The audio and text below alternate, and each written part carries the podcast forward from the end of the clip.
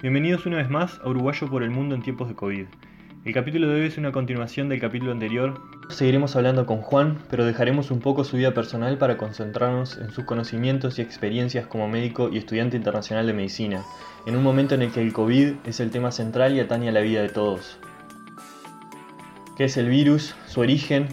¿Qué medidas se tomaron y por qué? ¿Y cuáles fueron sus efectos? ¿Quiénes son los perjudicados y los beneficiados en la pandemia? ¿Por qué nos tenemos que vacunar?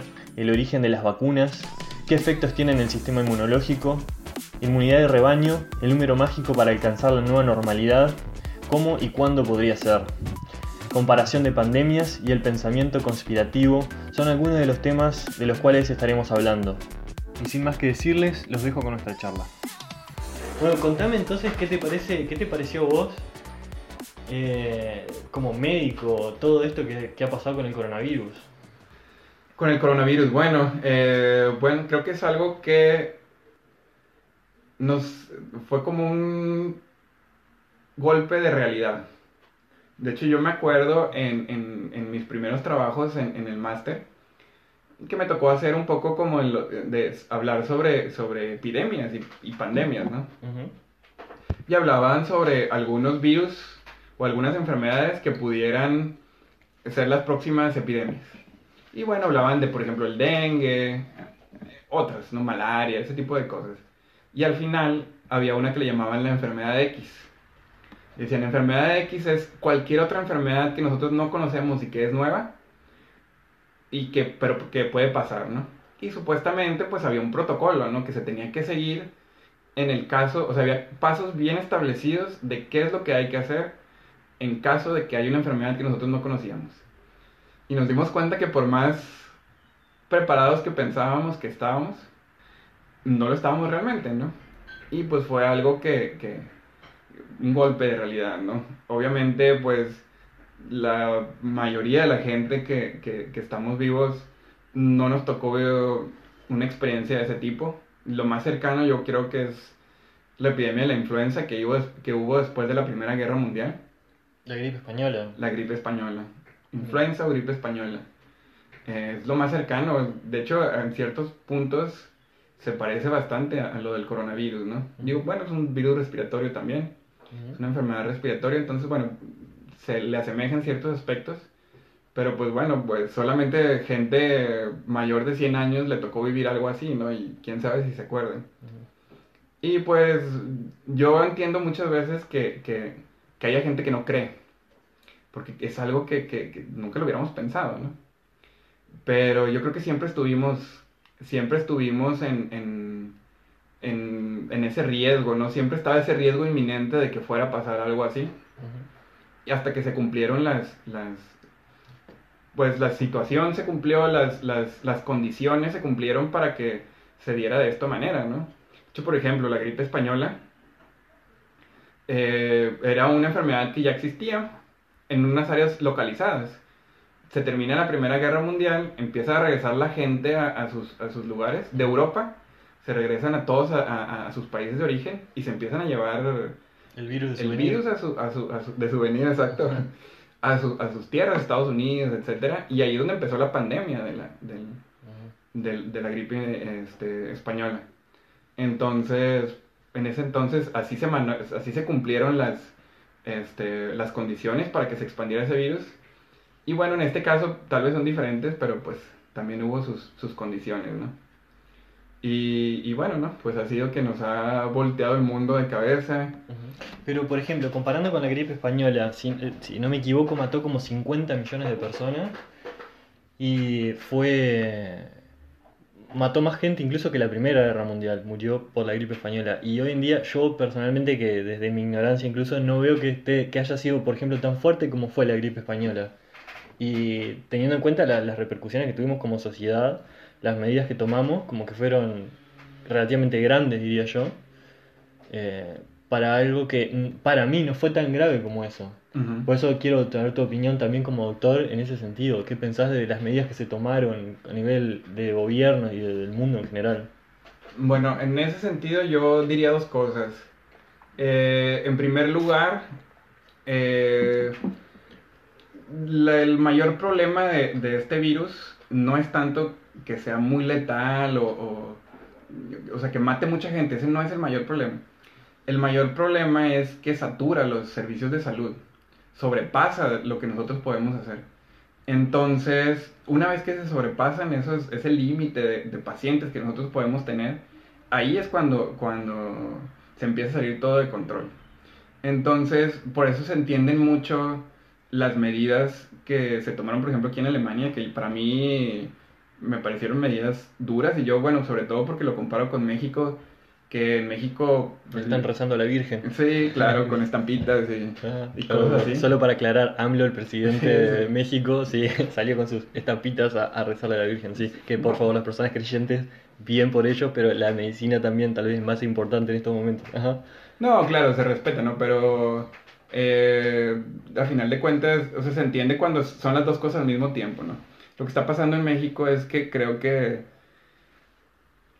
pues nos ha faltado tomarle un poco de seriedad a las cosas. Y bueno, aquí, aquí en, en Alemania que, que fueron un poco duros, se entiende porque lo que ellos no querían no es, no es tanto que no se muriera la gente como tal, sino más bien que no se sobrepasara ese nivel en el cual ellos podían atender a las personas. Entonces, este, pues fue una manera de prevenirlo, ¿no? Tal vez si no se hubiera hecho, si hubiera salido de control y en Alemania estaríamos viendo casos similares como los que estamos viendo en Latinoamérica, ¿no? Que, que realmente pues son de los lugares más afectados, yo creo que, que a nivel mundial. La segunda cosa que diría es un poco con la cuestión del contexto, porque también, pues nosotros acá desde Alemania vivimos, estamos desde nuestro privilegio, ¿no? Desde una burbuja en la cual eh, la sociedad y el gobierno podía soportar la carga que significaba este, Una cuarentena, por ejemplo. una cuarentena, por ejemplo, o el, el- el- el atender a los pacientes, o, o lo que sea, las repercusiones económicas, Hasta las vacunas, sí, ya entraríamos en ese tema. ajá. Ajá. Entonces, este... Pero en países como, como el mío, por ejemplo, México para mí es de los países más afectados en, en- en el mundo, ¿no? En todos los aspectos, en, en la parte económica, en la parte de muertes, etcétera, ¿no? Inclusive hasta en muertes de personal de salud. En- en- es donde el país en donde ha muerto más médicos, enfermeras, Ujú. cualquier persona que trabaje en, un hospital se le llama personal de salud y es donde ha habido más. Tengo una duda. Eh, escuché que no solamente, por ejemplo, la gravedad de tu enfermedad del coronavirus que vas a agarrar no es, no solamente depende de que tengas contacto con alguien, sino de que la cantidad de exposición que tengas. Por ejemplo, un médico que esté en contacto con mucha gente que tenga coronavirus, eso implica en que él va a tener una, si, si contrae la enfermedad va a ser más grave que, que si te la agarras de alguien que vive con tu pareja, por ejemplo, de que estás aislado con una otra persona. ¿Es cierto eso? Sí, es cierto, hay algo que se llama carga viral. La carga viral pudiéramos decir que es como si fuera la dosis, la dosis de virus que a ti te entra. Entonces, este, pues sí hay situaciones en las cuales inclusive hay pacientes que expulsan más virus. No todos los pacientes expulsan tanto virus, hay algunos que más y algunos que menos. Y además también las condiciones hacen que haya más o menos virus, ¿no? De hecho, esa es la, la- la- la razón de las, de las diferentes medidas. Por ejemplo, lugares cerrados, en los cuales también depende qué estés haciendo, ¿no? Imagínate, por ejemplo, en un bar, que todo el mundo está, está gritando, pues expulsa, ¿no? Más, más este, aerosoles, más gotitas más de lejos. saliva. Y, y en un lugar cerrado también, que no tiene ventilación, entonces se concentran los virus. Eh, Esas son situaciones en las cuales te puede llegar a tener una mayor dosis de virus, ¿no? Que se llama carga viral, te digo. Y bueno, claro que una carga viral más alta, los estudios dicen que, que, mm, eh, tienes mayor riesgo a una enfermedad más severa. Entonces sí, sí es cierto. Y, y- es que no solamente es en hospitales, ¿no? Es en el transporte público. Es, pues bueno, en este tipo de, de- de establecimientos, ¿no? Bares, eh, discotecas, cosas así que, que, que mm, forman las condiciones para que el virus sea más fácilmente transmisible. Y este, y claro, afecta, afecta también bastante. Eh, te quería preguntar, eh, que has tenido la oportunidad de estar en México acá, que tenés de primera mano eh, ver cómo ha reaccionado los dos países. ¿qué, ¿qué ves vos en las medidas que han tomado como acertado y como no acertado en el mundo en general? Es que es complicado. Depende de cada país, me imagino. El caso Es complicado, como, porque como me decías que también depende de la situación, del contexto en el que estás. Me imagino Exacto. que si es invierno, si es verano y cosas así deben influir. Exacto, en, en general este tipo de virus se transmiten más durante el invierno, todos los virus respiratorios se transmiten más fácil durante el invierno, porque también pues es más común, ¿no? En verano te sales, estás más al aire libre, o hace calor, tienes las ventanas abiertas, etcétera. Y en el invierno, pues con el frío cierras ventanas, la gente tiende a hacinarse, se- le decimos, o sea, juntarse Ujú. para mantenerse más en calor y, y, bueno, pues esa es una situación que crea mayor, hace más favorable a que se transmita el virus. Y pues también es no solamente ese tipo de contexto, también un poco el contexto social. Porque por ejemplo, como te decía, acá en Alemania soportaron hacer cuarentenas estrictas y los negocios se les apoyaba, etcétera, y sobrevivió la economía. Pero por ejemplo en, en México, que una gran parte, un gran porcentaje de la gente vi- tiene trabajos informales, que vive al día, que, que, que necesita trabajar hoy para tener comida mañana, pues ellos no pueden hacer cuarentena, ¿no? Entonces, pues ahí es donde se empieza a tornar más difícil, ¿no? La verdad es que, si te soy sincero, yo creo que es una situación bastante complicada. Y de hecho, precisamente, ese es el tema de mi, de mi que quiero estudiar en el doctorado, ¿no? Como que, bueno, eh, sabes que una de las cosas, yo me acuerdo cuando recién inició la pandemia, el papá de un amigo alemán me dijo así como que, ah, bueno, pues ustedes, ustedes tienen suerte en México, ¿no? Porque la gente es más joven y, y, pues la enfermedad es más grave en la gente vieja. Entonces, pues tienen suerte en México, ¿no? No les va a pegar tan fuerte porque pues la, la población es más joven. Y yo le decía, es que no, ese no es... O sea, sí somos más jóvenes, pero las condiciones sociales no permiten que podamos detener el virus o que podamos afrontarlo de, de mejor manera, ¿no? Entonces, pues eso es lo que quiero estudiar yo en mi tesis, ¿no? Me gustaría poder decirte ahorita, yo creo que esto es lo que se tiene que hacer, hacer, hacer. La realidad es que no lo sabemos. Todo ha sido inclinado hacia los países más ricos y los países no tan ricos o los más pobres hemos seguido solamente la, la- el- lo que ellos han hecho. Hem- Hemos este, seguido su consejo, pero realmente es que bajo nuestro propio con- contexto no, no sabemos, ¿no? ¿Qué es? No hemos, te- no ¿Qué es hemos lo tomado que- decisiones propias. Exactamente, no, no, no, no se han tomado decisiones en, eh, basadas en nuestro contexto, pero realmente porque pues no lo sabemos, ¿no? No lo sabemos, lo que sí es... Realmente es que eh, son dos condiciones que se tienen que cumplir para tratar de evitar que se, que se transmita el virus. Una es eh, la, mm, posibilidad de que te, que te entre el virus. Es que no sé cómo, cómo explicarlo, ¿no? Una, una, una cosa es tú como persona, la posibilidad de que te entre el virus, ¿no? O que te enferme el virus. Eh, Que, en- este, que está incluido ahí, por ejemplo, usar máscaras.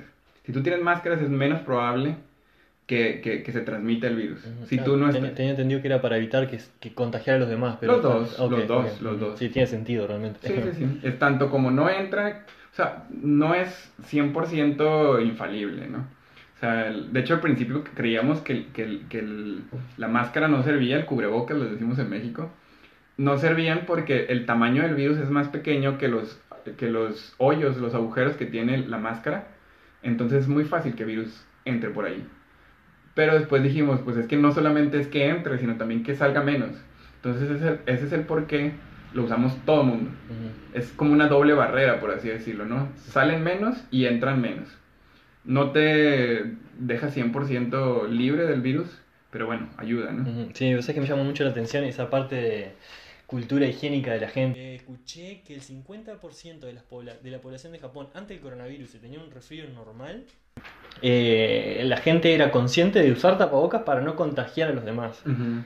Eh, cómo eso, ese concepto Claro. de, de- de- de- de vivir en, en sociedad, ¿no? Como... Cómo ha ido evolucionando, ¿no? Y cómo nos hemos adaptado también a los diferentes exposiciones o, o contextos que hemos tenido.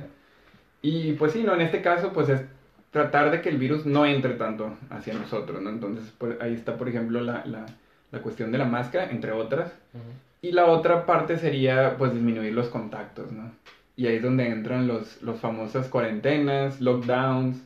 ¿Qué pensás? Esa es una pregunta que tengo con la cuarentena. Eh, los daños principalmente psicológicos de la cuarentena, eh, salvando los económicos y todo eso. Eh, ¿no, son, ¿No pueden ser igual o, peor que el virus en sí mismo? Yo creo que sí, ¿eh? Yo creo que sí. Yo creo que por ahí, de hecho, junto con la gente de mi máster hemos hecho algunas investigaciones y ya publicamos algunos artículos en donde nos hemos dado cuenta que realmente los mismos, a veces el mismo, la, la cura también nos causa daño, ¿no? peor que la enfermedad. Pues a ver, en algunas situaciones, en algunos contextos, inclusive peor que la enfermedad. Entonces, yo creo que yo desde un principio no he sido tan a favor de las cuarentenas tan estrictas. Tan estrictas. Sí, definitivamente se tienen que disminuir los, los, los, el número de, contacto, de contactos que tienes. Creo que también eso tiene que ver un poco con, con la responsabilidad propia, disminuir los contactos. Pero también hay un límite, ¿no? En el cual puedes tener en el que puedes disminuir tus contactos, ¿no? A final de cuentas, pues tienes que ir a comprar comida, ¿no? A los supermercados para, para comer, etc. Entonces, es imposible que, que, que, se quiten los contactos por completo, ¿no? Eso es, eso es algo imposible. Entonces, yo creo que, que se tendría que buscar como un límite, no un límite más bien, sino un balance. Un balance entre que, bueno, es un lockdown en el cual estamos asegurando que, que que están disminuyendo los contactos, pero no tanto como para pensar, o sea, la gente tiene la oportunidad de, hacer algunas otras cosas que le permiten llevar una vida lo más normal posible, ¿no? Incluido pues el, tema de la, de la eh, salud mental y, etcétera, ¿no? Como hacer ejercicio.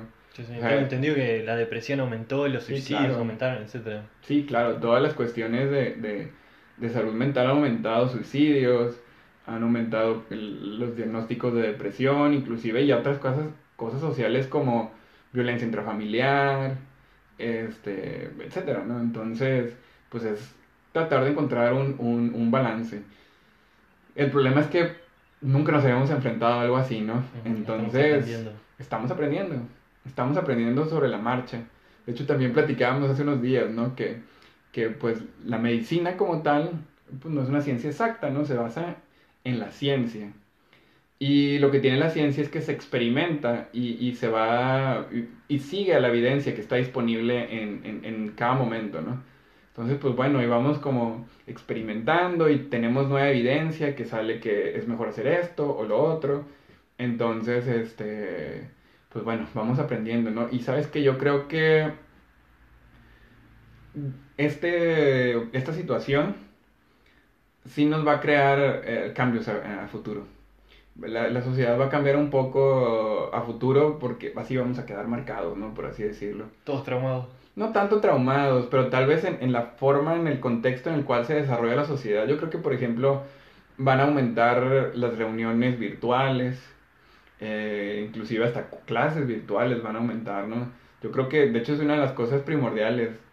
La parte de la educación, es, para a mí me parece, al menos para mí es sumamente complicado llevar clases virtuales, clases por videollamada, entonces este es importante que se regrese a, tener clases presenciales, este, pero yo creo que por ahí va a haber algún balance, ¿no? Ya nos dimos cuenta que reuniones, juntas de trabajo se podían solucionar con un correo o con una videollamada, entonces yo creo que sí va a haber cambios, ¿no? Así como, como hablábamos de los diferentes países, en los cuales adoptamos algunas medidas porque las fuimos aprendiendo, pues así vamos a, seguir en el futuro, ¿no? Vamos a, aprender de qué manera sobrellevarlo de, la, eh, de, la, mejor manera posible, pero siguiendo, siendo todavía este, seguros, ¿no? Estando todavía seguros. Eh, y bueno, pues ya esperemos que lo más pronto posible podamos regresar a esta nueva normalidad que vamos a tener que tener. Vos sabés que está viendo, bueno, el tema de la vacuna.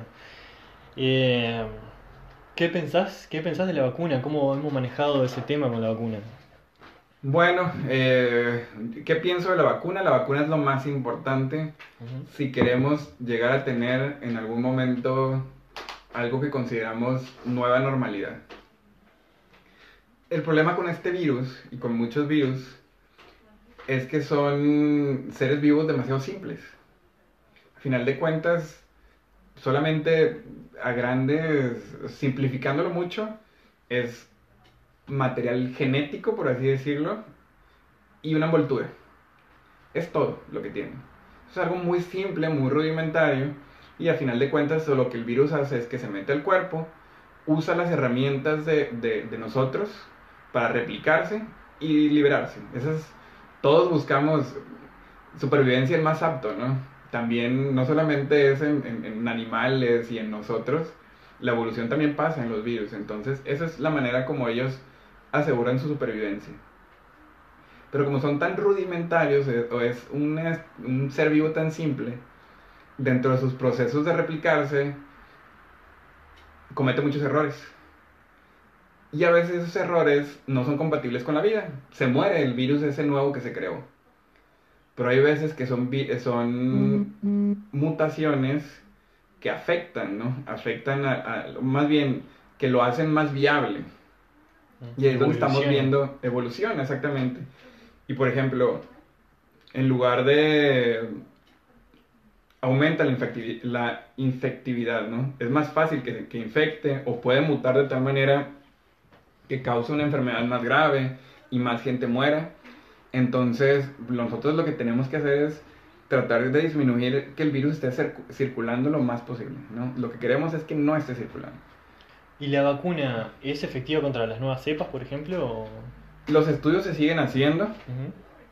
Hay algunas vacunas que durante su mismo proceso de, de, estudios, ¿no? Hay diferentes fases en las cuales las vacunas se prueban antes de salir a, a, a usarse en masa con la gente, ¿no? Y hay algunas vacunas que precisamente se, los estudios se realizaron en los países como Sudáfrica e Inglaterra, que son los que los que, de las, las variantes del virus que más han estado circulando y se hicieron las pruebas en esos países. Entonces, de esas se tiene ya certeza que sí son efectivas contra esas variantes. Pero otras vacunas que no se hicieron los estudios en esos países, pues no lo sabemos, ¿no? Y poco a poco se han ido, este, el, el enfoque ahora es hacer los estudios en, con esas variantes, con esas, con esas eh, en esos países. Entonces, pues bueno, pues decíamos, ¿no? La evidencia actual nos va diciendo poco a poco que al parecer sí, pero pudiera haber eh, algún futuro o alguna variante que, que, que, no, que no, es. Entonces, esto es una continua carrera. Es una carrera en la cual uno de los competidores es la vacunación, porque no solamente es la vacuna, sino es la vacunación, ¿no? Aplicársela a la gente. Y, el otro competidor, pues son las mutaciones, ¿no? Las variaciones del virus. Entonces, pues bueno, ¿no? Conforme, lo más importante ahora yo diría es, es la vacunación, hacerlo lo más rápido posible. Y es que creo que también nos dimos cuenta que aquí es, es una parte en la cual no estábamos preparados. Porque no es tan sencillo como, bueno, pues voy a hacer, ¿cuántos somos? Somos 7 mil millones de habitantes necesitamos el, el 70% de la población que esté vacunada, bueno, necesitamos vacunar a 5 mil millones y son, son dos dosis por persona, entonces son, necesitamos hacer 10 mil millones de vacunas. Sí, pero además son 10 mil millones de jeringas con las cuales se va a aplicar la vacuna. Podemos reutilizarlas. Eh, bueno, ahí nos podemos enfrentar a otros a otras enfermedades, ¿no? Pero son 10 mil millones de jeringas, 10 mil millones de frasquitos en donde va a estar el, la vacuna, 10 mil millones de bolitas de algodón con los cuales le vas a limpiar para, la vacuna, entonces pues es, es, complicado, ¿no? Sí, escuché que incluso que hay todo un problema. Por un lado, porque el primer, el primer mundo, los países con dinero, son los países que tienen la patente de la vacuna, que es la patente, a ver, que es la patente de toda la vida. Si vos haces lo que sea, haces una canción, por ejemplo, y vos haces tu patente, nadie puede copiar tu canción, tenés que dar tu permiso. Lo mismo pasa ahora.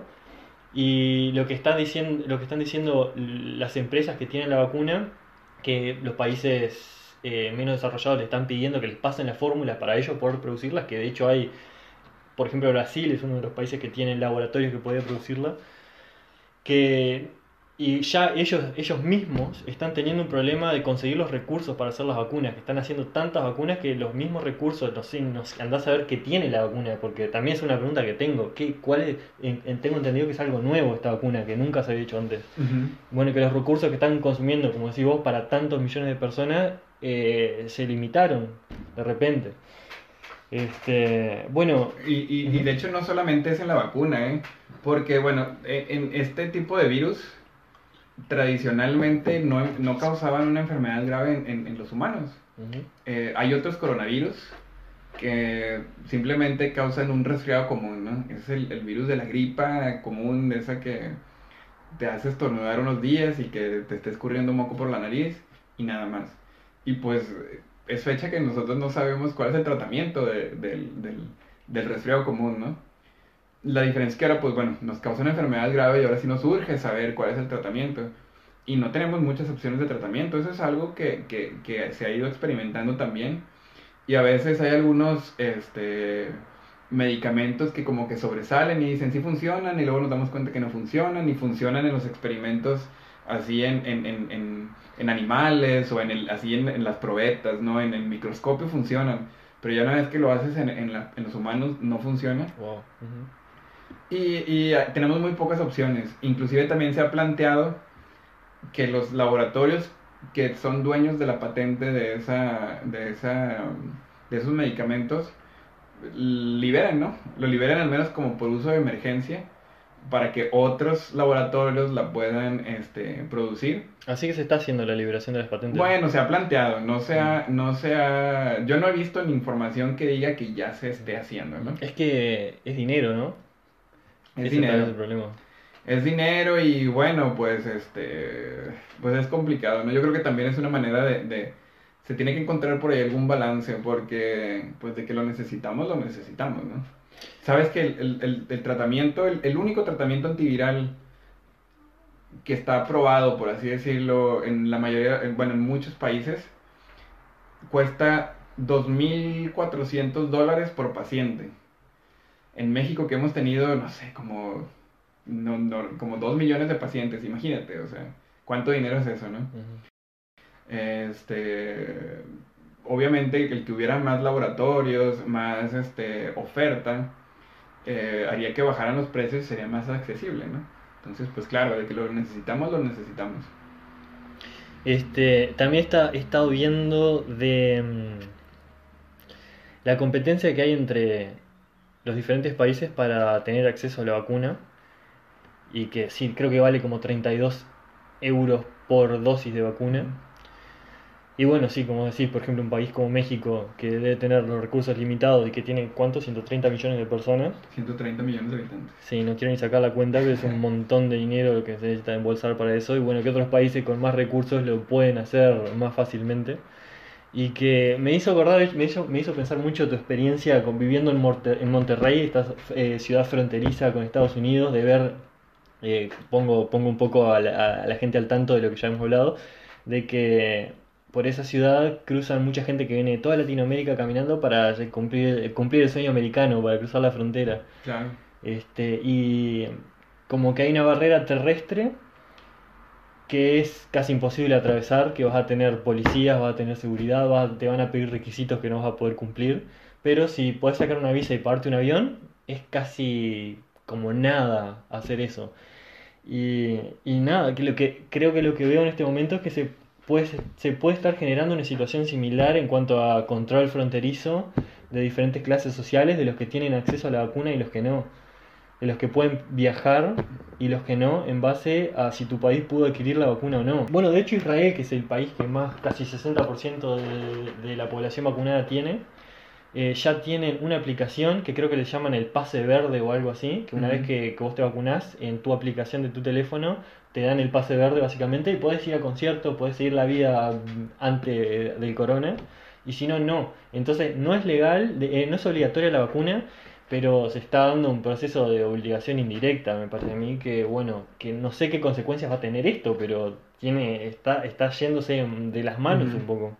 Sí, claro. Bueno, mira, con ese, eh, con ese tema de, del acceso a la vacuna, eh, bueno, tiene diferentes situaciones, ¿no? En primer lugar, por ejemplo, países como Estados Unidos, que a final de cuentas, Estados Unidos es quien mejor se ha, preparado en ese tema del acceso de la vacuna. Yo podría decir que Estados Unidos creo que fue, pues bueno, también es como su forma de, de, de, de, de, mm, como siempre ha sido Estados Unidos, ¿no? Pero se preparó muy bien y ellos fueron con los laboratorios y les dijeron, ¿qué tanto necesitas, qué tanto dinero necesitas para desarrollar tu vacuna? Pues mira, ahorita voy en esta fase, en esta fase, que no sé qué. Bueno, te voy a comprar, te voy a dar este dinero y con este dinero te voy a comprar 100 millones de vacunas por adelantado. Si por algún motivo tus estudios fallan, no pasa nada, no me tienes que regresar ese dinero. Pero yo te lo estoy dando por adelantado para que me garantices a mí que me vas a dar esas vacunas. Entonces, no sé si fue el único país, pero al menos pudiera decir que es el mejor país que se, que se preparó para afrontar el tema de la disponibilidad de las vacunas. De hecho, eso que decías con el tema de la, de la frontera, sabes que gente de, de mi, amigos míos, gente de, de mi ciudad, lo que está haciendo es que se coge un avión, se va a Estados Unidos, en Estados Unidos no te preguntan, no te piden que tú seas residente ni nada, siempre y, siempre y cuando, por ejemplo, ahora mismo están eh, aplicando la vacuna a mayores de 16 años. Siempre y cuando tengas más de 16 años, te aplican la vacuna. No importa, no te preguntan de dónde vienes, si vives en Estados Unidos o no, etcétera. Te la aplican. Entonces hay gente de, de- de mi ciudad, por ejemplo, que estamos cerca de Estados Unidos, que si bien la frontera física está cerrada para, para cruce en, en carro o en autobús o lo que sea, agarran un avión, se van a Estados Unidos para aplicarse la vacuna, regresan a México y un mes después van y regresan, hacen lo mismo. Entonces se está haciendo eso. Y además, eh, pues Estados Unidos ya se dio cuenta que no le conviene que ellos estén muy bien y que México no esté bien. Digo, yo te pongo el ejemplo de México porque, pues, bueno, es a lo que yo, de lo que yo conozco porque, pues, es mi país. Eh, pero se dieron cuenta que, que, que no les conviene que ellos estén bien y que México no, porque al final de cuentas somos un socio comercial importante para ellos. Entonces, recién hace un par de semanas, tal vez, anunciaron que, que iban a empezar a, a compartir vacunas con, con México, al menos con México por lo pronto. Y bueno, sí se puede prestar para eso que tú dices, que es como, inclusive hasta se puede pensar que, que sea discriminatorio, ¿no? Como que bueno, si tú tienes la vacuna, este, sí te dejo hacer lo que tú quieras, o entrar a mi país, o etcétera. Pero si no, pues no, no puedes, ¿no? Se pudiera pensar inclusive que es discriminatorio. Pero a final de cuentas, se ha tratado que, o se han creado algunas iniciativas, hay una que se llama COVAX, que lo que busca es que el, el acceso a la vacuna sea para todos, ¿no? Entonces ellos... eh, ¿Una ci- iniciativa de Estados Unidos? Es, es una iniciativa de la Organización Mundial de la Salud, Ujú, COVAX se llama. Entonces ellos compran las vacunas, por así decirlo, y se las venden más baratas a los países más pobres, ¿no? O a los países que tienen más dificultad para, para acceder a estas vacunas. Entonces sí hay algunas como iniciativas que tratan de hacer que, que el acceso para la vacuna sea equitativo, ¿no? A nivel mundial para todos, pero pues definitivamente los países con mayor poder adquisitivo, con mayor dinero, pues es más fácil que, que las puedan conseguir, ¿no? Entonces, pues es esa carrera que te decía, ¿no? Esa carrera, yo creo que a Estados Unidos tampoco le conviene que ni siquiera que no se vacunen en, no sé, en Luxemburgo o en Bulgaria, no sé, porque se pudiera generar una nueva variante en Bulgaria. Y resulta que todos sus millones de población que fueron vacunados mm, son susceptibles, exactamente. O sea que por eso es importante vacunarse lo antes posible, para evitar que el virus siga evolucionando y siga... Eso es lo más importante. Te digo, la carrera de ahorita es las mutaciones con la vacunación, con que se apliquen las vacunas. ¿Qué pensás de toda esta... Bueno, esto nunca pasó, ¿no? Algo mundial y que no sé qué. Yo creo que de alguna manera eh, siempre tuvimos esa mentalidad de pensar en un poco paranoica, ¿no? De, conspiraciones. Este, ¿qué pensás de la gente? Porque fue muy loco, ¿no? Primero se escuchó de todo, o sea, desde que el 5G activaba el virus, eh, de que la vacuna tenía un chip, de todo. ¿Qué pensás de cómo reaccionó la sociedad ante este, ante este problema? Yo, como te decía, yo entiendo que la gente tiene miedo. Ante lo desconocido, creo que es normal que tengamos miedo. Y yo creo que, digo, al menos yo por mi parte, yo nunca me hubiera imaginado que tuviera que caminar por la calle en el centro de una ciudad usando un cubrebocas, una máscara, ¿no? Entonces, están pasando tantas cosas que nunca nos habíamos imaginado que, que, sale de nuestro razonamiento, ¿no? Decimos, es que esto no puede ser, esto no puede ser. Eh, y lo entiendo, ¿no? Entiendo que, que existan este, eh, personas que, que, lo duden y que, que digan, no, siempre tratamos de buscar como la mm, explicación más sencilla, ¿no? Entonces, es... Las élites mundiales están disminuyendo, están tratando de disminuir la población, entonces crearon un virus para este, disminuir la población mundial, ¿no? Eso es, a final de cuentas, pues nos parece la explicación como más sencilla, a final de cuentas, creo yo. Y, y, se entiende, ¿no? Y, y, también creo que hay gente que se aprovecha de eso, ¿no? Se aprovecha de eso y, y, bueno, pues es que a final de cuentas estas son creencias, no son dogmas. Cuando no es ciencia, pues es dogma, ¿no? Cuando se cree en algo sin cuestionarlo es un dogma, es una creencia. Entonces, pues se siguen esas creencias, ¿no? De, ah, es la élite, es el 5G, etcétera. Pero la realidad es que es algo que ya ha pasado antes, ha pasado muchas veces, no es la, la, gripe española no es la única pandemia que, que, que, ha habido. Inclusive, de hecho, por ejemplo, el VIH se puede considerar que es una pandemia también. La malaria se puede considerar que es una pandemia, porque al final de cuentas son enfermedades que están distribuidas tal vez no en todo el mundo, pero sí este, en muchos lugares, ¿no? En varios lugares del continente.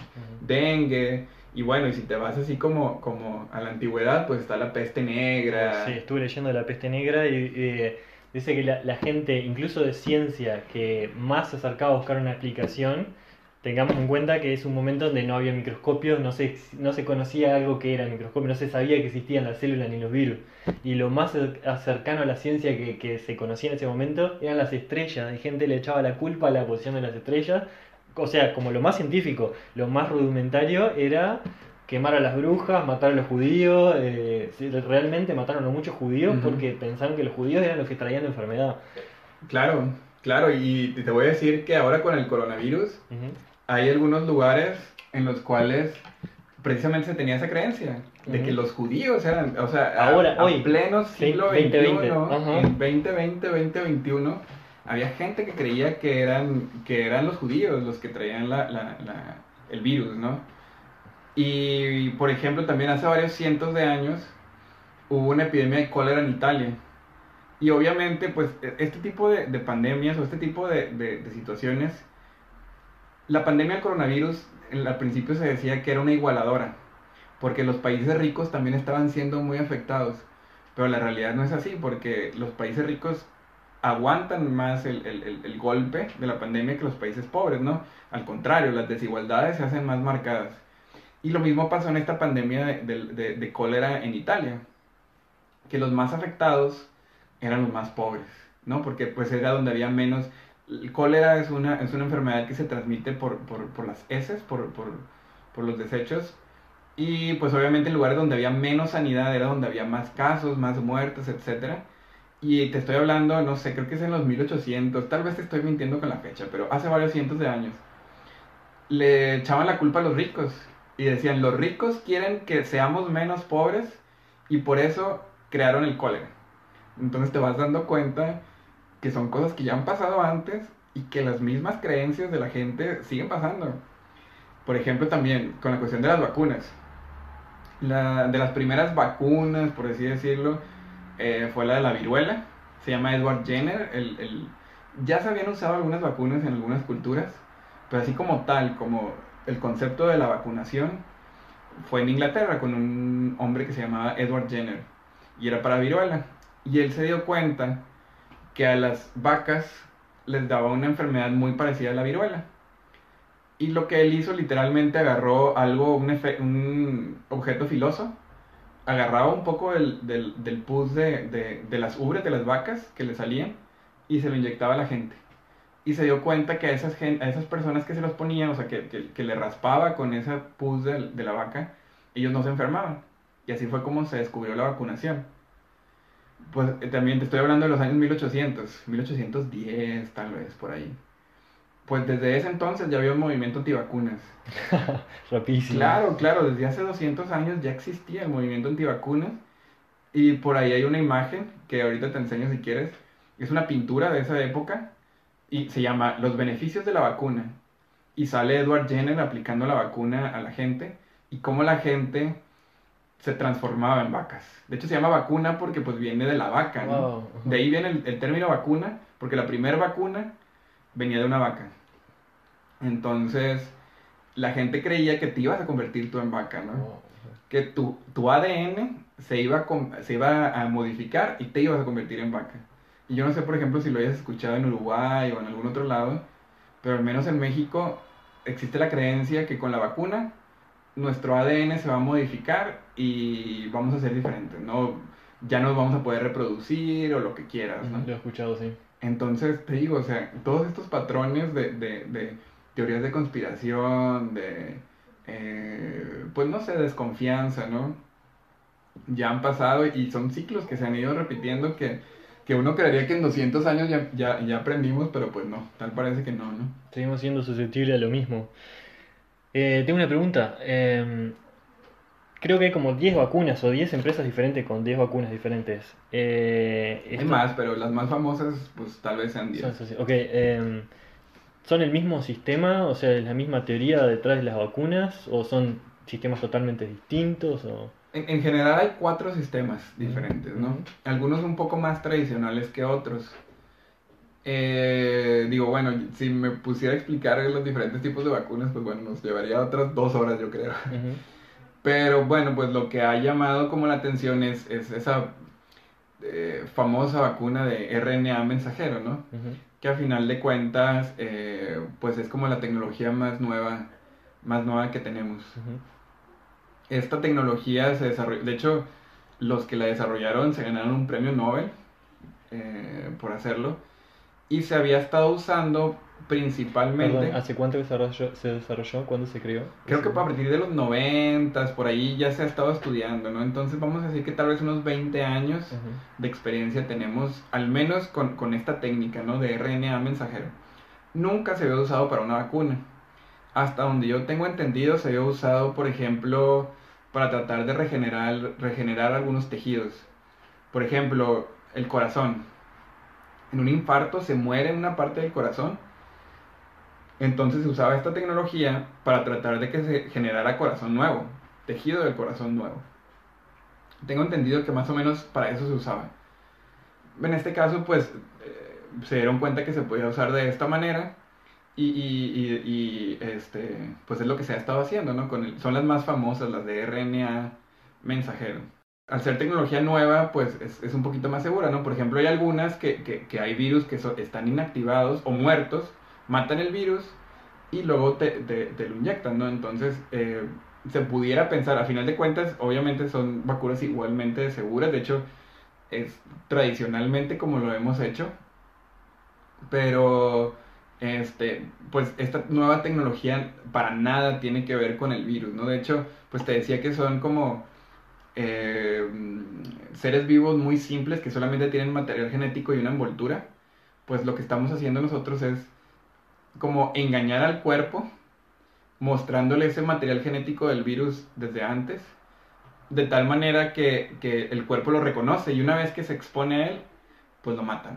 Tengo entendido, corregime si estoy equivocado, que los glóbulos blancos tienen como en su ADN una memoria de los virus que van entrando al cuerpo. Tal vez algo así lo que estás haciendo con el ARN, ¿no? Darle ese mensaje para que guarden su memoria de que ese, eso es malo y que cuando lo encuentre que se la dé. Exactamente. Sí, lo que, lo que hace el, el, el sistema inmune lo que hace es generar anticuerpos. Los anticuerpos son específicos para, para cada enfermedad. Y, y, y, a final de cuentas lo que hacen es reconocer. El anticuerpo es el que reconoce. Entonces, Eh, Perdón, ¿el anticuerpo es el glóbulo blanco? O... el anticuerpo es algo que, que producen los glóbulos blancos. Ok. Unos de los glóbulos blancos. Glóbulos blancos hay diferentes. Ah, no sabía, pero unos de ellos este, se encargan de producir anticuerpos. Y el anticuerpo es como si fuera, mm, ¿cómo le podemos? Como el sensor que detecta algo nuevo, ¿no? Entonces, cuando nosotros nos enfermamos, por ejemplo, de varicela, nosotros nos exponemos a la varicela, el cuerpo lo reconoce, crea anticuerpos y es muy raro, por ejemplo, que nos dé más de una vez varicela. Entonces, inmediatamente cuando nos entra el virus nuevo, el cuerpo lo reconoce y lo mata, inmediatamente. Entonces, eso es lo que estamos tratando de hacer con la, con la, con la vacuna, ¿no? Independientemente de cualquiera de los diferentes tipos, que te digo que son cuatro, lo que estamos tratando de hacer es, de diferentes maneras, enseñarle al cuerpo el virus desde antes, o una parte del virus, desde antes de que nosotros tengamos el virus, para que no nos enfermemos. Ahora, no solamente hace eso. Hay veces que de cualquier manera el sistema inmune no puede con el virus y como quiera nos enferma. Pero eh, lo que hace es que la respuesta sea un poco más rápida. Entonces es más raro que haya eh, enfermedad severa, ¿no? Al final de cuentas, yo es lo que yo te decía, el, el problema del coronavirus no es tanto que, que, que mate mucha gente, sino que satura los servicios de salud. De hecho, por ejemplo, en México pasó en algún momento que se acabó el oxígeno, que se era muy difícil encontrar oxígeno. Y muchas veces el único tratamiento que necesita el paciente es oxígeno. Con oxígeno es suficiente para que se salve. Lo dejas con oxígeno unos días y se salva. Pero no había oxígeno y la gente estaba muriendo porque no había oxígeno, ¿no? Entonces te digo, al disminuir la enfermedad severa, pues disminuyes mucho una carga en el sistema de salud y es más fácil eh, llevarlo, ¿no? Es más fácil eh, atender a estos pacientes. Entonces, la vacuna, pasa mucho que dicen, ah, es que la vacuna de Pfizer BioNTech es 94% de eficacia y la de Johnson Johnson o la de mm, AstraZeneca es del 70%. Entonces, la de, no, la de AstraZeneca es de segunda clase, por así decirlo, y la de primera clase es la de BioNTech.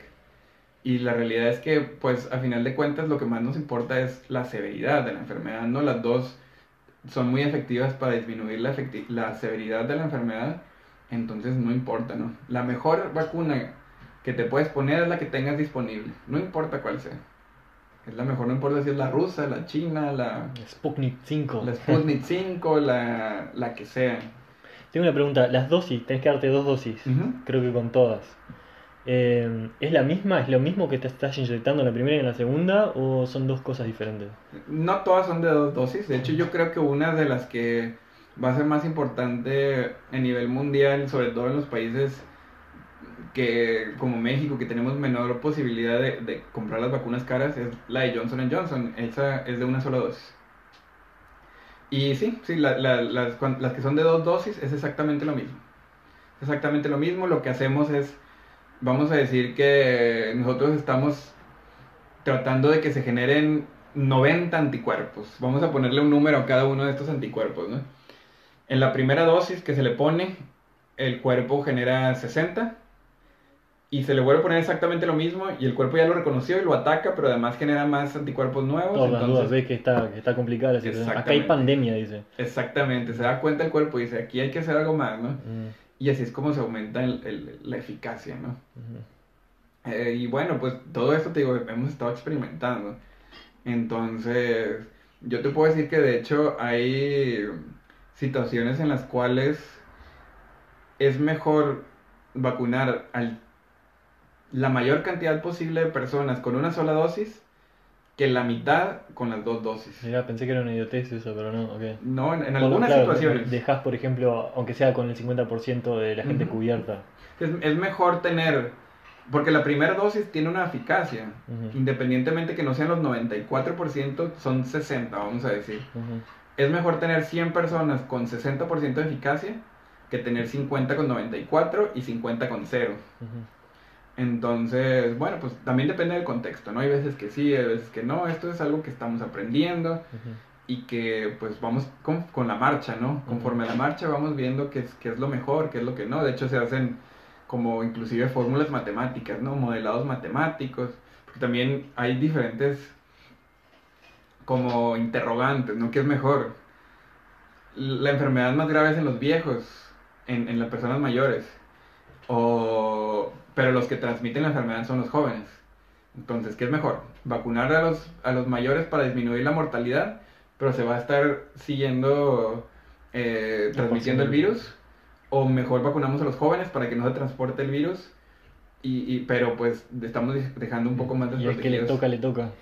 Entonces, pues hay diferentes... Sí, he escuchado varios países que, de hecho, creo que tengo entendido que vacunar, a, por ejemplo, a los doctores y a los ancianos fue una de las medidas generales pero creo que en Tailandia fue que a la gente que está en la clase trabajadora eh, fueron los primeros que tuvieron en cuenta para que el, como que el sistema, de, hecho, sea una parte importante que a cuánto va a influir en la economía, que tiene sentido que se ataque por ese lado. Claro, claro, es un tema bastante complicado y, al final de cuentas, pues eso es donde nos queda más en evidencia que necesitamos estudiar todo, ¿no?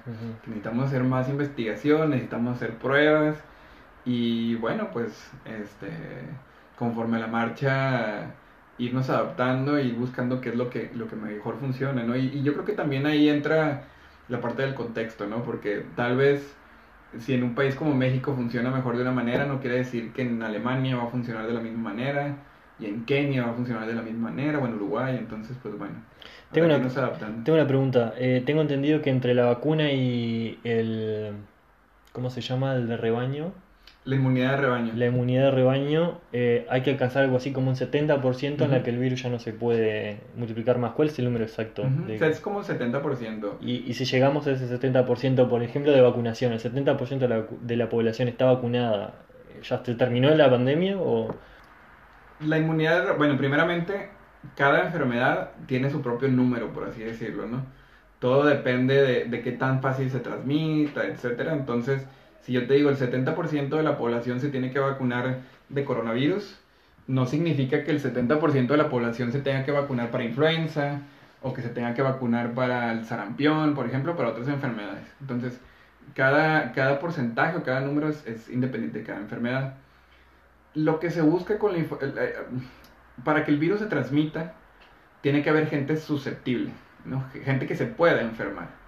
Entonces, lo que en teoría significa la inmunidad de rebaño es que ya hay tan pocas personas susceptibles que ya no se transmiten, ¿no? Por ejemplo, vamos a decir que vemos 10 personas en un cuarto. Si, si hay un enfermo y 9 son susceptibles y tú tienes contacto con, con, con algunas, pues se van a enfermar, ¿no? Pero si de esas 10 personas hay un enfermo y siete ya son inmunes, solo hay dos que se pueden enfermar, ¿no? Y si ese enfermo no tiene contacto con esos dos que, que, que son susceptibles, pues no se pasa la enfermedad. Entonces empieza a disminuir, ¿no? Se puede decir, se podría decir, no me atrevería a decir que se acaba la pandemia, pero al menos se controla. Se controla la transmisión de una manera que, que, que, se convierte como, como otras enfermedades, ¿no? Por ejemplo, la influenza. Cada año hay casos de influenza. Cada año hay casos de varicela, cada año hay de otras enfermedades que a final de cuentas pues no nos, no nos causan los mismos problemas que, que nos está causando ahorita el coronavirus. Entonces, la expectativa que tenemos ahora es de que el virus lo tengamos bajo control y que va a seguir ahí, básicamente. Va, nos va a dar como una gripe o algo así, que va el día de, no sé, por ejemplo, en cinco años que vaya diga, tengo corona y bueno, va a ser como la gripe o algo así va a quedar entre la sociedad, me imagino. Pues es, es imposible saberlo 100%, pero yo creería que sí va a pasar algo así.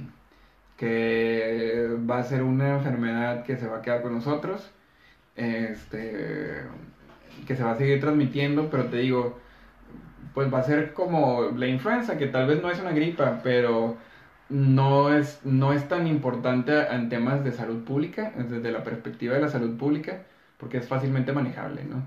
Y no sé, tampoco sabemos mucho sobre el tema de, de qué tanto nos va a durar la inmunidad, ¿no? Entonces... Ah, eso no sabía, existía ese problema. Claro, claro, no lo sabemos todavía, no sabemos si va a durar tres meses, o tal vez nos tenemos que vacunar cada tres meses, o no sabemos si va a durar un año, no sabemos si va a durar toda la vida, ¿no? Ojalá. Eh, ojalá. Entonces, pues bueno, esas son cosas que vamos a ir aprendiendo, pero pues sí, la meta es alcanzar la inmunidad de rebaño, de tal manera que es, que es el 70% en este caso. no importa, o sea, bueno, eh, hay, hay teorías o hubo países a los que le apostaron alcanzar la inmunidad de rebaño con, con, los enfermos, ¿no? Porque no es la única manera, con la vacuna no es la única manera de alcanzar la inmunidad de rebaño. También puede ser con, con enfermedad primaria, que se llama. Que te dé el coronavirus. Que te dé el coronavirus y te recuperes. Y por ejemplo, en un tiempo, este, Inglaterra o el Reino Unido le apostó a eso, decir, bueno, pues nosotros no vamos a hacer nada y que se sigan infectando. Y nosotros vamos manejando los graves y los, los, los este, casos así más leves pues se recuperan solos y ya son parte de, de los inmunes, ¿no? Y así alcanzamos el 70%. El problema es que pues estaba muriendo más gente de... Pues en teoría, digo, también depende del contexto, pero por ahí la mortalidad anda por el 3%. Que si dices, bueno, si se enferman solo mil personas, el 3% son 30. Dices, bueno, pues son 30 muertos, ¿no? 30 familias afectadas, pero solo son 30. Pero si estamos hablando que en un país como México, con 2 millones de, de, casos, se muere el 3%, pues ahí ya son números más, más delicados, ¿no? Son números más importantes. Entonces, pues le apostaron a eso, pero se dieron cuenta de que no funcionaba. Y bueno, pues la idea es que entre las dos, ¿no? La mayor parte posible que sea por la vacuna y bueno, pues la gente que se ha recuperado para alcanzar esa inmunidad de rebaño y que pues se quede de esa manera, ¿no? Como una enfermedad ya parte de nosotros, pero que no nos causa, no significa una carga muy importante para nuestros sistemas de salud. Tengo otra pregunta, tal vez la última. Em, cuando, por ejemplo, hablamos de X cantidad de personas que murieron por tener el coronavirus, eh, ¿son personas que efectivamente mueren por la enfermedad o son personas que pudieron haber muerto de otra cosa? Por ejemplo, en Uruguay, Uruguay zafó de la primera ola, hubieron casos aislados, se cerraron las fronteras y mientras, por ejemplo, acá estaba muriendo gente, en otros lados también, en Uruguay no moría. Cuando acá hubo la segunda ola, en Uruguay fue la primera y me acuerdo que murieron las primeras cuatro personas en un día no me acuerdo si fueron las primeras personas que murieron o fueron las primeras cuatro personas que murieron el mismo día. Pero me acuerdo de haber visto el noticiero y que había una persona, el que estaba dando la noticia, muy hasta asustado. Se notaba que él tenía miedo. Que decía, murió. Murieron cuatro personas de 84 años, 87, 90 y 92, algo así. Y, nada, me pregunto si estas personas que murieron tal vez pudieron, o sea, ya eran, ya eran personas mayores, tal vez pudieron morir al día siguiente de otra cosa, o pudieron haber sido afectadas de eso. Esa es mi pregunta, si cuando se reporta un muerto de coronavirus, ¿efectivamente muere de coronavirus o muere teniendo el coronavirus? Bueno, pues mira, cuando se reporta una muerte se, se reporta como la causa primaria, ¿no? Que en este caso pues es el coronavirus. Se cuenta como una muerte por coronavirus sí es cierto que mm, la, mm, el estado de salud del paciente afecta mucho en la manera de cómo responde al virus. De tal manera que la gente mayor y la gente que tiene algunas enfermedades, otras enfermedades como diabetes, presión alta, eh, mm, inclusive por ejemplo SIDA, VIH, SIDA, ellos este, pues son un poco más este, susceptibles, ¿no? Tener enfermedad grave y muerte. Eh, yo diría que es complicado, ¿eh? porque inclusive por ahí llegué a ver también una conferencia de una doctora mexicana, inmunóloga, con un currículum impecable, y ella decía que el, el promedio de muerte por coronavirus era inclusive mayor que la expectativa de vida. Por ejemplo, la expectativa de vida, de vida en México es hasta los 77 años y el promedio de muertes es 81 años. Entonces decía, pues, esto decía ella, ¿no? decía, pues la gente que se está muriendo es gente que ya había superado, superado la expectativa de vida, ¿no? Entonces, por eso decía, ella misma decía como que, bueno, pues no es tanto problema, ¿no? Pero pues yo diría que, que, que si no creo que se fueran a morir por otra, al día siguiente por otra causa, pero, o sea, sí fue el detonante el coronavirus, que obviamente su estado de salud los hizo más susceptibles pero no tanto como así tan simple como decir de que ya se iban a morir al día siguiente. Claro, De hecho, te voy a decir, hay unos números, justamente hace unos días me tocó dar por ahí una clase de, de, como de el coronavirus en México. Estaba revisando los números. En México el promedio de muertes es el 9%. el 9% de la gente que se enferma se muere. Por Dios, ajá. El 9%. Pero ya una vez que tú lo divides por edades, la gente de 20 a 29 años era menos del 1% de la que se muere. De 30 a 40, el 2% de las que se mueren. Pero gente mayor de 80 años, de 80 a 90, 66%. O sea, entre los 70 y los 90 años, dos de, dos de cada tres personas que, que, se enferman se mueren. Así dicen, eso es lo que dicen los números en México. Entonces, definitivamente, pues el estado de salud de la, de la persona afecta, ¿no? O juega un papel muy importante en la manera en la como se desarrolla la enfermedad. Ok, bueno, ya para terminar y extender un poco, quiero que me cuentes un poco de tu experiencia con el, lockdown, con la cuarentena acá en Alemania. Llegaste, estuviste cuatro o cinco meses viviendo tu primera experiencia en Alemania y aparece la pandemia. ¿Cómo fue ahí en más? Pues mira, yo te... Como te dije, yo creo que aquí estamos nosotros en una burbuja, como en una... en un privilegio, ¿no? Porque a final de cuentas, en, en, en países como en México, o sea, yo conozco gente amigos míos que sus papás han, han, fallecido. Tengo amigos que sus papás ahora mismo están intubados en terapia intensiva, luchando por sobrevivir. Y pues yo no he tenido que enfrentarme a, ese tipo de situaciones, ¿no? O, o, tengo gente conocida de mi universidad que ellos atendiendo pacientes se enfermaron y se murieron a los 30 años, o sea, y yo creo por la carga viral tal vez. Lo sí, claro, lo que habíamos hablado, entre pues otras cosas, ¿no?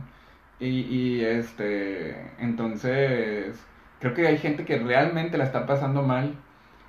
Y para mí, pues, era más como una incomodidad, ¿no? Porque, pues, es, ay, pues me tengo que quedar encerrado, etc. Pero yo te puedo decir que para mí ha sido complicado. Yo creo que sí ha sido bastante complicado en el tema de, de la salud mental. Y es que en el tema de la salud mental significa muchos retos eh, todas las medidas que se están tomando, ¿no? Por ejemplo, muy seguido teníamos como metas al corto plazo que, que nos mantenían como felices o con esperanza, no sé, ¿no? Un ejemplo, resulta que va a venir el DJ que tanto nos gusta, va a venir a Frankfurt, entonces tú compras tu boleto para dentro de dos meses para ir a ver a Daft Punk, no sé, sí. Ojalá, Dios quiera. Ya, ojalá, yo también, yo los vi alguna vez. eh, y tú dices, wow, en dos meses voy a ver a Daft Punk y estás esperando esa fecha. Y estás, voy a venir Daft Punk, voy a venir Daft Punk, y, lo estás esperando, ¿no? Y, y, eso te mantiene como contento, ¿no? Y, y, tú vas a la escuela y vas al trabajo, etcétera, pues estás esperando ese momento. O, por ejemplo, o tan simple como una fiesta, ¿no? Ah, pues es la fiesta de... Es sábado de noche, ya no existe eso. Exactamente, es, claro, claro, el sábado en la noche cumpleaños este, Daniel y se va a festejar en Mamita. Y dices como, ah, tengo ganas de ir a Mamita y estás esperando que llegue el sábado y, y, y, te preparas y te tomas tus cervecitas antes y sí me explico, ¿no? Entonces, como que eso nos mantenía un poco más, este... Felices. Felices y como con esperanza, como esperando, ¿no? Que como que estás esperando algo. Y ahora pues eso se acabó, ¿no? O sea, ya es como que no importa si es sábado o es lunes, es como, bueno, pues como quiera no voy a hacer nada, ¿no? Y, y bueno, pues yo creo que es uno de los temas. Otra cosa, y de hecho que yo lo viví en, en, en, en carne propia, a mí me dio apendicitis hace unos años, 2017, y a mí de estar un día en, la oficina, horas más tarde estaba eh, eh, a nada de entrar al quirófano. Y yo me acuerdo, fue una eh, anestesia general, y yo me acuerdo que el anestesiólogo pues me estaba haciendo la valoración y bueno, ya vas a entrar. Y mi, mi pensamiento en ese momento fue un, yo voy a entrar a esa sala, me van a dormir. Y bueno, es una, es una cirugía sencilla, pero pues algo puede salir mal y me puedo morir ahí, ¿no? Y yo me acuerdo que estaba pasando por mi, por mi, por mi cabeza como, o sea, hace unas horas yo estaba como si nada y ahora yo no sé si me voy a despertar de esto, ¿no? Entonces creo que, que nos ha hecho sentir como tan vulnerables en, un tema que quedábamos tan sentado como la salud, que, que nos hace sentir vulnerables en todos los aspectos. Entonces, bueno, yo te digo, yo creo que si bien ha sido más una incomodidad, sí ha sido complicado y obviamente pues estando lejos, ¿no? Lejos de familia, lejos de amigos, lejos de, o sea, los amigos de toda la vida, ¿no? Claro. Y, y, de, la, de lo que tú podrías considerar, considerar tu red de seguridad. Pero bueno, pues poco a poco lo hemos, hemos ido afrontando, nos hemos ido eh, adaptando y pues un día a la vez, ¿no? Un día más es un día menos, entonces ya va a haber este, oportunidad de ir a Mamita, de ver a Daft Punk. O, Dios quiera. ¿Has aprendido o has hecho algo nuevo en este tiempo? Sabes que una de las cosas que hice fue el ciclismo, por ejemplo. Este, por ahí coincidí con gente que, que era muy ciclista. Llegó un momento en el que, en el que, pues, lo único que podías hacer era ejercicio, ¿no? Al aire libre. Entonces, pues sí, por ahí me iba con algunas personas a, dar la vuelta en la bicicleta. Y a un metro y medio de distancia siempre. Sí, claro, pues al final de cuentas, pues es el, la distancia que te, que te obliga al estar en la bicicleta, ¿no? Entonces, pues hice bastante ciclismo en el verano del año pasado. Este, y pues bueno, lo, ha sido también una ventaja desde el punto de vista también académico porque muchos cursos empezaron a ser online. online. Entonces, si bien a mí no me funciona tanto eso, pues bueno, por ejemplo, tuve la oportunidad de tomar un curso de la Universidad de Colonia. Y ahora este, me acabo de, de, inscribir a un curso de una universidad que de un, no sé cómo pronunciar, de Göttingen, no sé ni cómo se pronuncia. Pero bueno, pues al, aumentar ese tipo de, de oferta de, de, cursos, pues es más fácil hacerlo, ¿no? Y este y bueno, pues sí, ha, habido algunas cosas en las que ha funcionado. Inclusive, de hecho, mm, eh, con mis amigos en, en Monterrey éramos muy unidos de... Nos reuníamos muy seguido. Una vez por semana nos teníamos que reunir a los jueves, de hecho. Y cada jueves nos reuníamos los amigos. Y cuando yo viajo para acá, pues no me tocó, ya no podía reunirme con ellos, no, obviamente, pues ellos, yo me fui. Y cuando inició la pandemia, modificamos un poco y se convirtió en virtual, reunión virtual. Entonces me dio la oportunidad de, de lo que vivía antes, vivirlo de alguna manera porque pues estaba virtualmente con ellos, ¿no? Entonces, este, bueno, pues tampoco todo ha sido malo, ¿no? Hay algunas cosas buenas que, que ha dejado, este, y pues es adaptarse y aprendiendo, ¿no? Aprendiendo de todo. A los que sigamos viviendo, a los que, sigamos tan negativo. Claro, a los que sigamos acá, este aprendiendo, adaptándonos y, y, y, un día a la vez, a final de cuentas, ¿no? Bueno, Juan, muchas gracias por estar acá, muchas gracias por compartir tu historia y tu sabiduría con nosotros.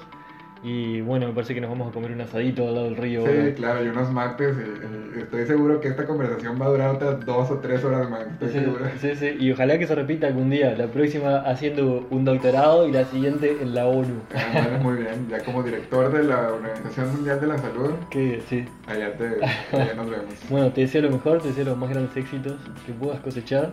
Gracias por estar acá. Vale, muchas gracias, hermano. Y pues bueno, aquí seguimos en contacto. Gracias. Bueno, hasta acá el capítulo de hoy. Espero que lo hayan disfrutado y que esta información les pueda ser útil. Quiero agradecerle nuevamente a Juan por su paciencia y por contestar todas mis preguntas. Y solo me queda decirles que si quieren comunicarse con nosotros pueden hacerlo a través de uruguayo por el mundo 88gmail.com o pueden encontrarme en Instagram como nobile.seba. Muchas gracias por estar del otro lado y hasta el próximo capítulo de Uruguayo por el mundo en tiempos de COVID.